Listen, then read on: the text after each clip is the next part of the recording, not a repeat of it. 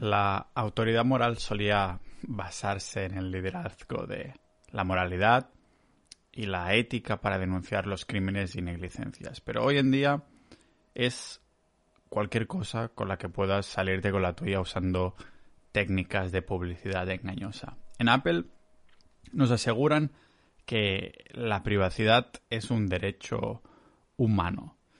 Aún así, esta empresa se ha posicionado como el único árbitro, para decirlo así, que determina lo que está bien en una industria que ha bueno, perdido el rumbo y ha traicionado a sus clientes, ganándose la, lealtad ciega de muchos famosos e incluso de la comunidad de privacidad. Según Apple, ellos son diferentes porque tienen un modelo de negocio basado en vender hardware. Ah, dicen que sus productos como son los iPhones, los iPads y los Macs, y que si pueden convencerte para comprar uno de sus dispositivos, entonces ganarán algo de dinero. Afirman que no tienen ninguna plataforma de anuncios y que no monetizan los datos de sus clientes, de nosotros. Y muchos han aceptado todo esto sin darse cuenta de que es el software de Apple el que hace que la gente compre su hardware, no al revés. Pues bien, la política de Apple con su software es la misma que la de cualquier otra plataforma.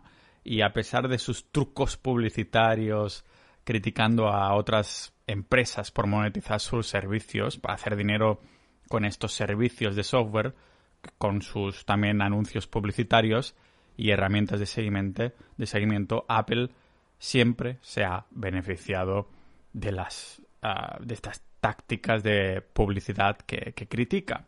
De esta forma, siempre que, que, inicies sesión con Chrome o que no hayas rechazado todos los usos de tus datos personales, tu iPhone no será distinto de cualquier otro dispositivo. Todo el mundo se pone a lavar, no lavar de, de, poner jabón ahí, sino a alabar a Apple por cada mejora que implementan para, bueno, supuestamente aumentar la privacidad de los usuarios, incluso aunque estos cambios no tengan ningún impacto relevante.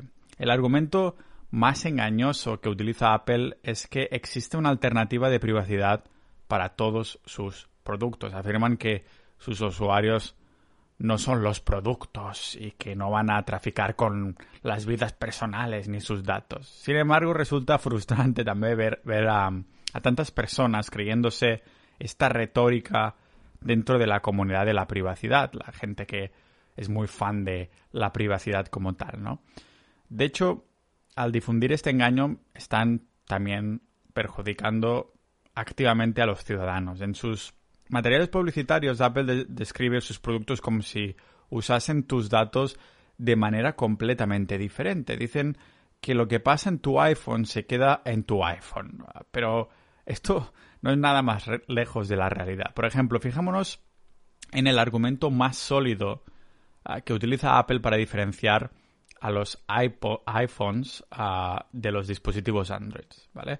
el número IDFA, que sirve como identificador para los anunciantes y que es el equivalente de Apple al Advertising ID de Google. Se trata de un identificador único almacenado en tu dispositivo que permite a los anunciantes rastrearte y dirigirse a ti a lo largo de distancias, distinto tipo de aplicaciones, ¿no? Incluso las que están hechas por desarrolladores completamente independientes. Igual que, que Google, Apple, ha desarrollado este mm, identificador para ayudar a los anunciantes a rastrear mejor a los usuarios. Todos los iPhones y teléfonos Android incluyen de serie este código. Y aunque no se puede deshabilitar, sí que puedes indicar que no quieres que te rastreen en cualquiera de estas plataformas. Aún así, eso tampoco evitará que los anunciantes puedan rastrearte. La verdad es que no. O sea, el motivo es que el rastreo de las aplicaciones seguirá teniéndose, teniendo sus propios identificadores vinculados de forma única a ti. Por lo tanto, las medidas que toma Apple no cambian nada, absolutamente nada a nivel fundamental. Ahora bien, en Apple han dicho que están dispuestos a ir más allá y que en lugar de indicar que no quieres que te rastreen, tendrás que especificar que si quieres, mm, si te da la gana, que lo hagan o no. Esto ha dado como resultado un enfrentamiento entre Apple y Facebook. De hecho, Mark Zuckerberg, Mark, Zuckerberg ha realizado declaraciones públicas también que se oponía a, este movimiento de Apple porque perjudicaría su propio negocio de, publicidad, ¿no? que ya sabéis que en Facebook es enorme. Todo el mundo, incluso Mozilla, Mozilla Firefox, celebró públicamente esta decisión de Apple por enfrentarse a Facebook, pero Zuckerberg no estaba hablando sobre las aplicaciones finales de usuario como Facebook Messenger o WhatsApp. Además, Apple no se opone a Facebook como tal, sino que hace que se convierta en un monopolio. Incluso si Apple eliminase este IDFA que decíamos hace un momento por completo, esto no perjudicaría a Facebook porque esta empresa ya dispone de multitud de datos de, sus usuarios y como direcciones, por ejemplo, de correos electrónicos, números de teléfono o identificadores de, de sus cuentas de, de, Facebook. Supuestamente Zuckerberg estaba defendiendo con valentía ahí a las pequeñas empresas que usan Facebook. Sin embargo, eh, lógicamente esto no se lo creyó ni el tato. En lugar de usar el IDFA de Apple, Facebook creó Orion's Network como una herramienta para que los desarrolladores pudieran monetizar sus miles de aplicaciones. Usando esta herramienta, Facebook podrá rastrear incluso si no tienes ah, aplicaciones de esta empresa instaladas en tu teléfono. Por lo tanto, a Zuckerberg solo le importan las pequeñas empresas mientras pueda ganar dinero con ellas. Es lógico, ¿no? Pero en esta historia, Zuckerberg es tan bueno como Tim Cook de Apple. Esto no es, digamos, el Señor de los Anillos, eh, sino más bien Juego de Tronos. Y mientras todo el mundo se arrodilla ante Cook, nadie echa un vistazo al pasado para darse cuenta de que fue Apple, precisamente, quien desarrolló su IDFA para ayudar a los anunciantes a rastrear los usuarios de, iPhone. De hecho, Apple nunca tuvo ningún problema con la manera en, que Facebook rastreaba a los usuarios de iPhone. Bueno, a todo el mundo, aunque se le caiga la baba con el sistema de permisos de IDFA, esto solo supondrá un problema mínimo para, Facebook, que ha creado herramientas para, para saltarse precisamente esta restricción. Por ejemplo, se incita a la gente a iniciar sesión en aplicaciones de terceros usando su cuenta de Facebook. Yo tengo una cuenta falsa que lo utilizo precisamente para esto, ¿no? Y este es el mecanismo más sencillo para saltárselo, pero no es el único. Y es el, el motivo por el que Mark Zuckerberg se mostró optimista frente a los cambios realizados en el iOS 14, llegando a decir que, que su posición se vería reforzada. Estos movimientos de Apple animarían de alguna manera, eso decía Zuckerberg, a más empresas de comercio electrónico a usar la plataforma de Facebook, lo cual pues les permitiría usar los datos de, de los usuarios para rastrearlos. Por su parte, en, Google no tienen la más mínima preocupación. El motivo es que no les hace falta recurrir a los identificadores de dispositivos para rastrear a sus miles de millones de usuarios mediante las cuentas de Google que todos tenemos. Además, la empresa ya está desarrollando una alternativa para los clientes de la red de, de anuncios de Google que les permitirá rastrear a los usuarios de iPhone incluso sin obtener su permiso.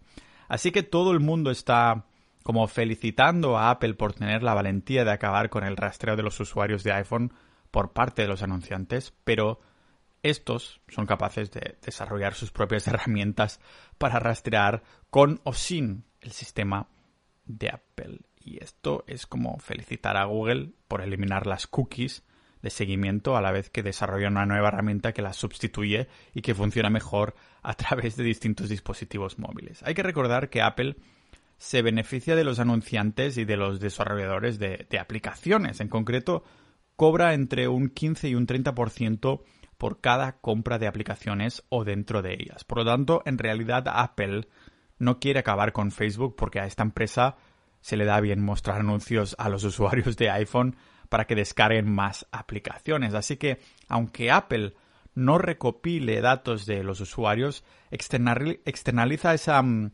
esa recolección mediante otras empresas a cambio de una comisión de un 30%, que no está nada, nada mal.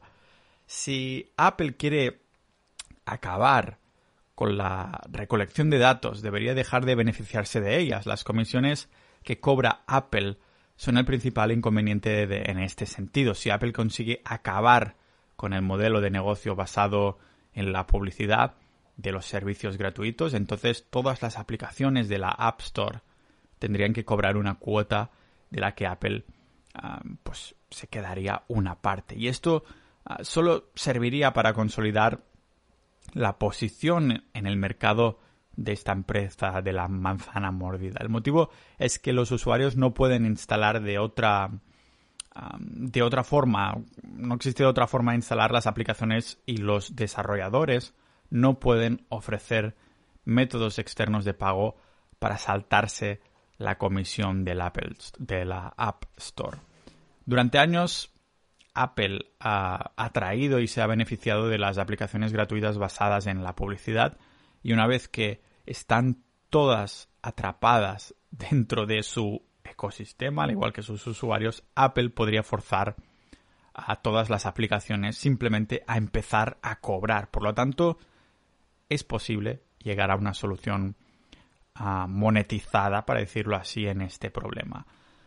Para la clase media alta de los países ricos, esto lógicamente no supondría ningún problema, pero para el resto del mundo que lucha para sobrevivir en medio de crisis económicas, ah, como por ejemplo la producida por la pandemia, esto sí que podría ser un problema, lógicamente. La única alternativa para estos usuarios es pagar vendiendo sus datos. O sea, no pagas directamente, pero sí lo haces. O sea, no con dinero, pero vendiendo tus datos. Es posible que no te guste o que no te parezca justo, pero deberían ser los usuarios finales a los que decidan qué es bueno para ellos en lugar de una cooperación centralizada tomando ah, decisiones en nombre de todo el mundo. Estamos hablando tanto de Apple como Google como Facebook. En este sentido, me gusta mucho la cita de si un negocio se construye engañando a los usuarios, explotando, explotando los datos sin dejarles decidir, entonces no se merece nuestras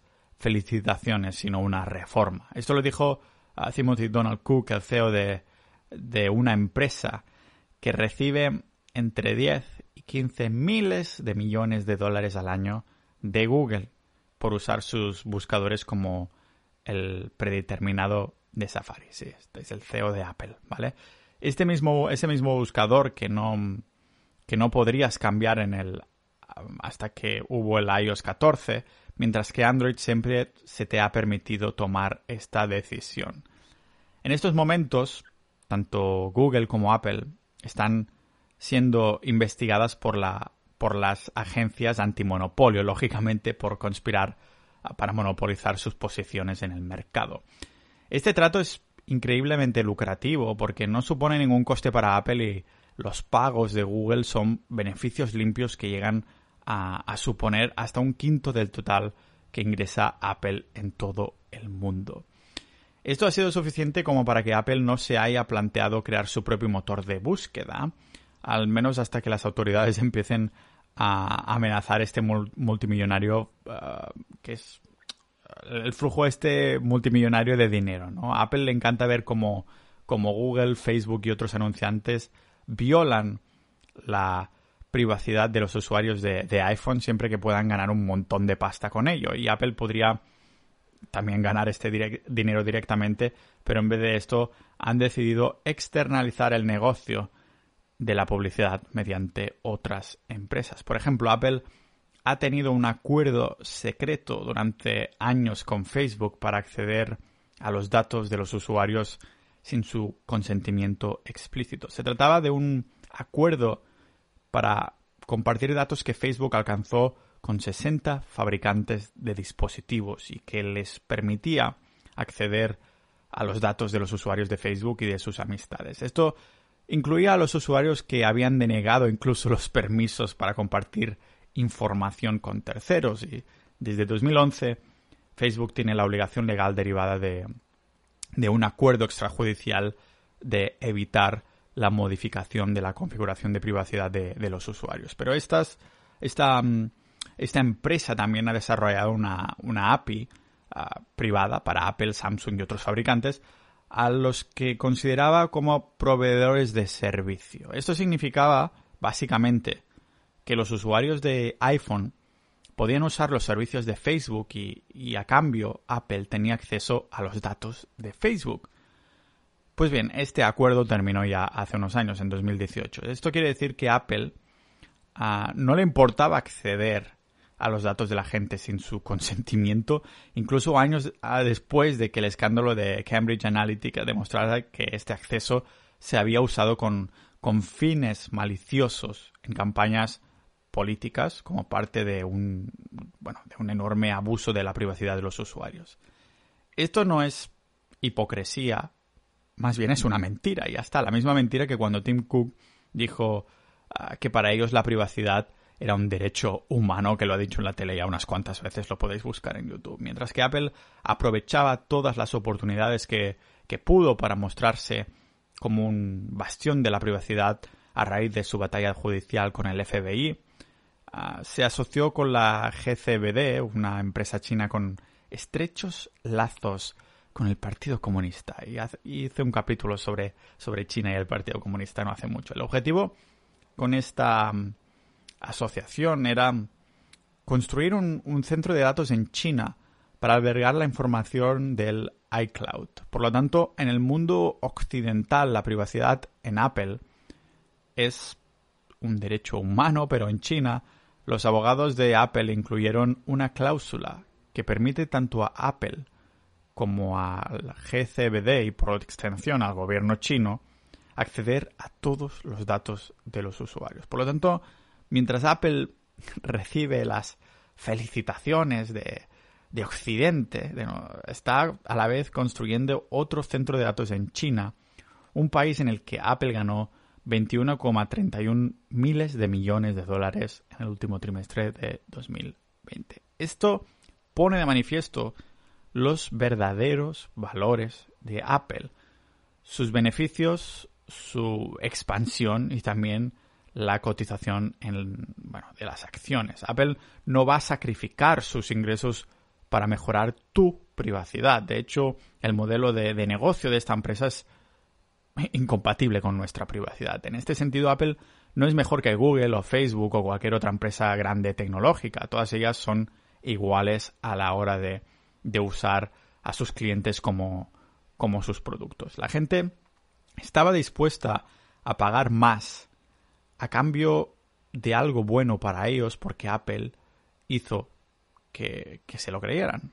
Pues bien, si tu principal objetivo es la privacidad, entonces la mejor opción no es Apple. Puedes tener la, la misma, incluso más privacidad y seguridad en, en, un teléfono Android sin sacrificar otras libertades, como el derecho a reparar tu dispositivo o a instalar aplicaciones de código abierto que no están disponibles en la App Store de Apple. La única plataforma ah, que supone una verdadera diferencia en cuanto a privacidad y seguridad es Graphene OS, que se trata del sistema operativo más seguro para teléfonos móviles y está recomendada precisamente por Edward Snowden. Eso sí, sin instalar aplicaciones de redes sociales o de Google, lógicamente, porque entonces ya podemos dar por hecho que nos están traqueando en absolutamente todo.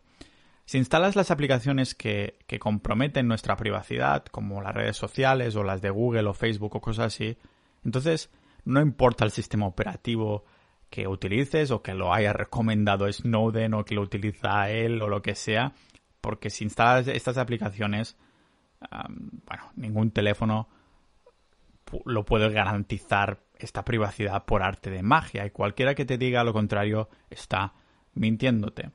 Apple no te da la opción de mejorar realmente tu privacidad, como si que, que puede ocurrir con Android gracias a aplicaciones como el navegador Tor o F-Droid. Así que hay que tomar este tipo de decisiones a nivel personal de, privacidad. Pero es lógicamente que si vamos a comprar un iPhone, que no sea por la privacidad, porque queda más que demostradísimo que un Apple como tal Pregunté en Twitter hace nada, precisamente, si realmente Apple llevaba más privacidad. Y a raíz de esto quise sacarme este episodio de la manga, porque en la investigación ya vi que, y como me comentaron alguna respuesta en el tweet, que no tiene sentido si tienes aplicaciones ah, y que realmente estás vendiendo tu información a servicios de terceros igualmente. Solo que utilices, yo que sé, servicios de Google como Gmail o algunas redes sociales, se ha acabado tu privacidad y seguro que lo ves en la publicidad de tus redes sociales. Así que lo dejamos por hoy. Apple no supone más privacidad. Lo que quieres tal vez es experiencia de usuario o teléfonos bonitos, pero privacidad de más o de menos no vas a tener en comparación con otros teléfonos Android. Así que nos vemos en el próximo episodio de este podcast multidisciplinar de Pau Ninja.